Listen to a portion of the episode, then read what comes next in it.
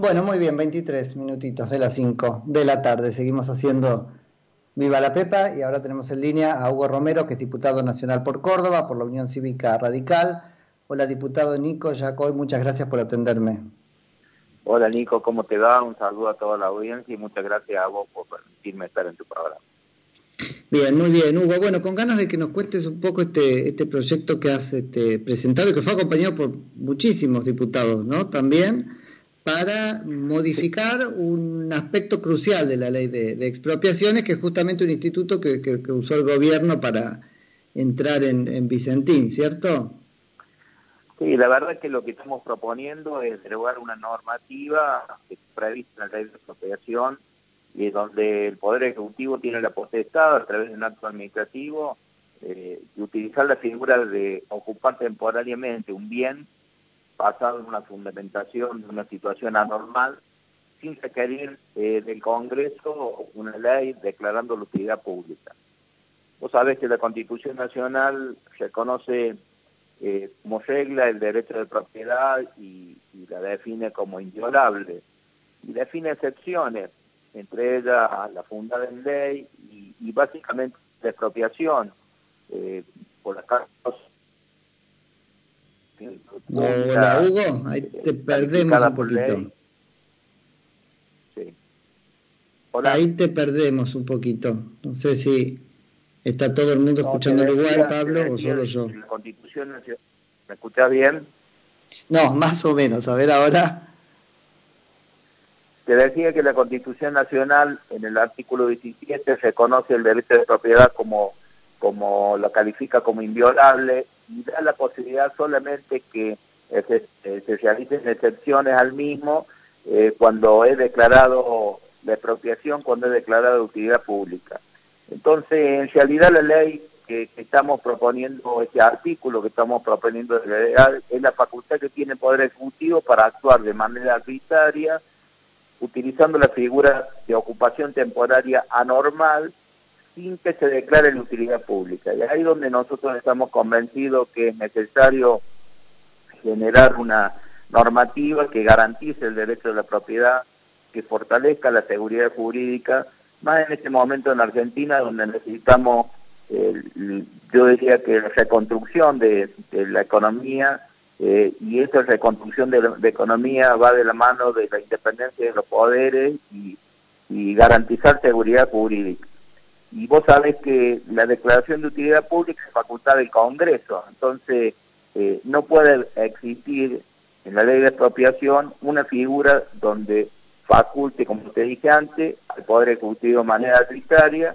de tomar un bien sin que sea declarado de utilidad pública. Por eso es que decidimos presentar este proyecto, hemos tenido el acompañamiento de varios eh, diputados y bueno, ya entendemos que más que allá de que algunos pueden interpretar que estamos profundizando la grieta, lo que estamos generando un instrumento que le permita a la Argentina eh, recuperar la certeza que hoy está en duda con la sociedad, sobre todo en el último hecho eh, del tema Vicentín, donde evidentemente utilizando una figura como es la ocupación anormal, interviene en una, hace una intervención en una empresa donde está eh, declarada en cesación de pago y donde hay un juez que está trabajando en lo que es la ley de concurso. Así que bueno, eh, es un aporte que queremos hacer para fortalecer esa seguridad y generar tranquilidad a aquellos que vengan a invertir en la Argentina o que invierten en la Argentina,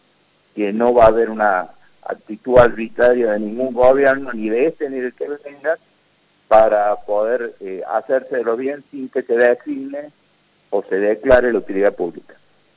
Hugo, este, bueno, varias cosas se me ocurren respecto de esto, muy interesante la propuesta. La primera es, ¿qué casos hay de aplicación de este instituto de la ocupación temporánea normal en, la historia jurídica argentina o política?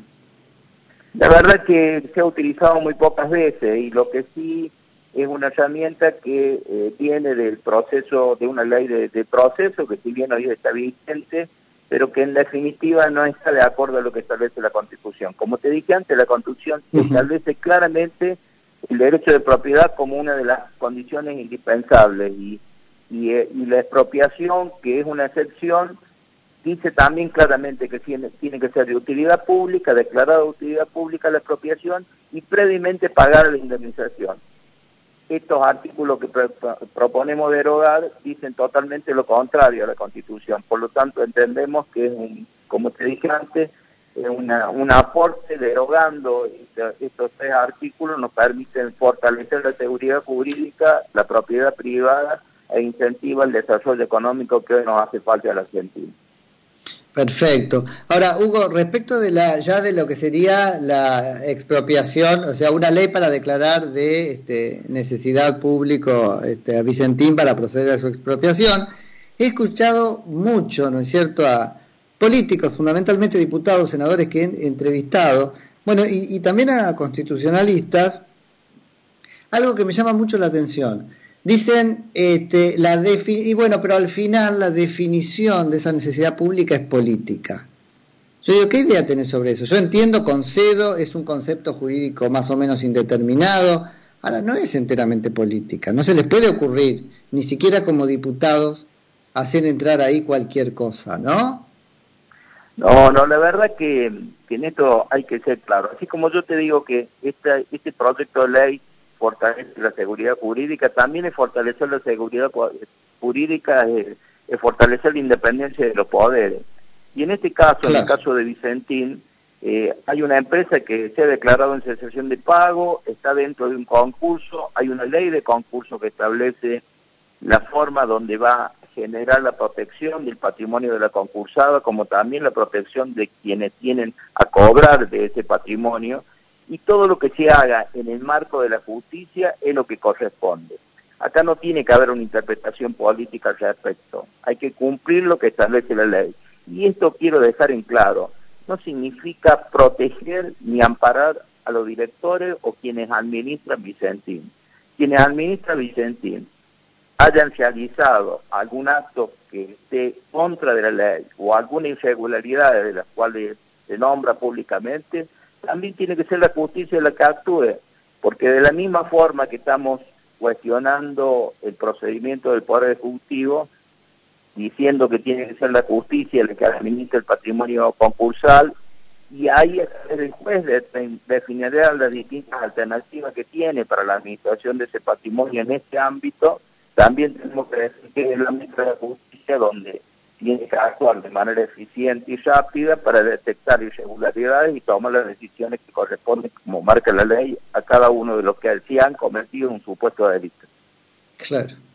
Hugo, te traslado una pregunta de, un oyente, Charlie, porque la verdad es que me parece este, muy, muy atinada, por supuesto, al no haber entrado todavía el proyecto de ley, no sé hasta qué punto podemos contestarla, ¿no? Pero nos dice como si hubiera una confusión entre este, el bien declarado de utilidad pública de la ley y la persona jurídica, porque este, nos pregunta si se puede expropiar efectivamente una persona jurídica, como parece que va a ser este habla De bienes, por lo tanto, cuando habla de bienes puede ser inmueble o, no, y en ese caso, si realmente se declara, ¿qué significa declarar utilidad pública? Bueno, es algo donde el Estado los argentinos tenemos interés sobre una determinada causa o determinada sirve para la sociedad. Bueno, si está declarado utilidad pública y es un bien y es una sociedad, yo no veo impedimento para hacerlo. Lo que sí, en el marco de eh, lo que establece la ley y la constitución, en la independencia de los poderes, es el Congreso el que tiene que declarar la utilidad pública. No, porque viene en el, amplísimo sentido de, aquel código de Vélez, digamos. Es, viene en el amplísimo sentido. Pero aparte hay otro tema. Cuando se declara utilidad pública tiene que tener claro cuál es el beneficio de la sociedad argentina para adquirir ese bien o posicionar bien, cuál es la necesidad que tiene el Estado de poseer ese bien. Y también hay que hacer una evaluación para saber cuánto va a salir, porque previo a la intervención eh, del Estado en, ese bien a expropiar tiene que haber una sentencia eh, de la justicia, una sentencia judicial donde tiene que definir eh, el monto a, indemnizar y previamente a la posesión hay que pagarla. Esto también es una realidad. Bueno, ¿El proceso, Hugo, se cumplió tal cual en las expropiaciones anteriores? ¿Cómo? Disculpame, no te escuché. ¿el proceso se cumplió tal cual en las expropiaciones anteriores? Porque eso también es un tema, uno se termina perdiendo, ¿no? Expropiaciones este, como la de IPF, eh, bueno, Chicone, ¿hubo la sentencia previa y todo esto?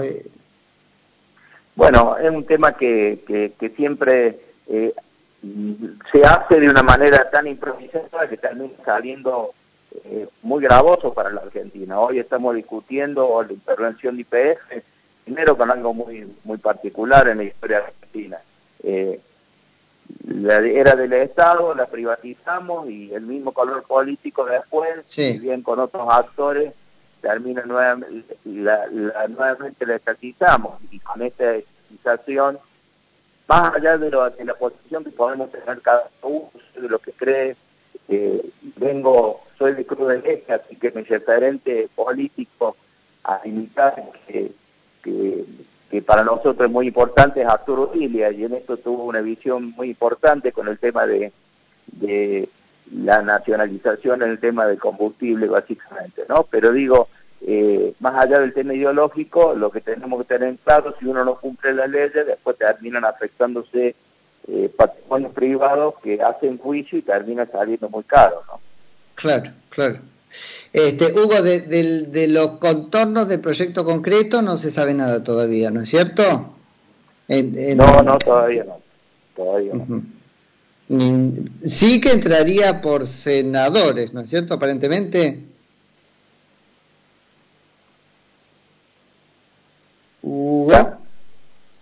Hola, sí, te corta. Ah, ah, bueno, no, no sé si me escuchaste. Decía sí, que, que sí se sabe que entraría por senadores.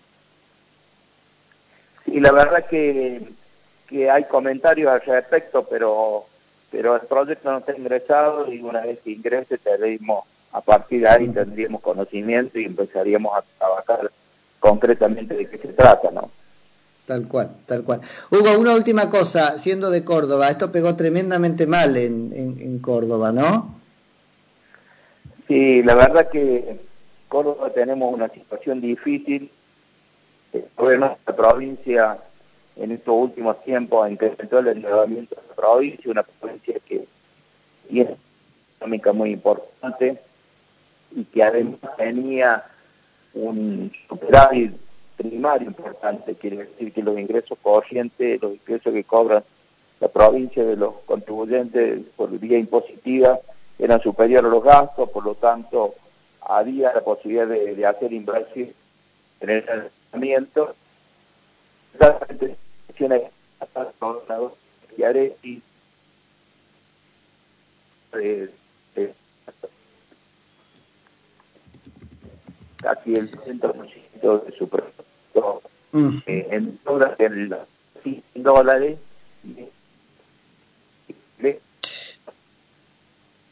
Bien. Bueno, se, se entrecorta Hugo, pero creo que nos has contado lo principal este, del proyecto y te agradecemos por eso y en cualquier momento seguimos charlando. Te, te mando un abrazo grande. Un abrazo, un abrazo, gracias. chau, chau. Es Hugo Romero, diputado nacional por Córdoba, Unión Cívica Radical.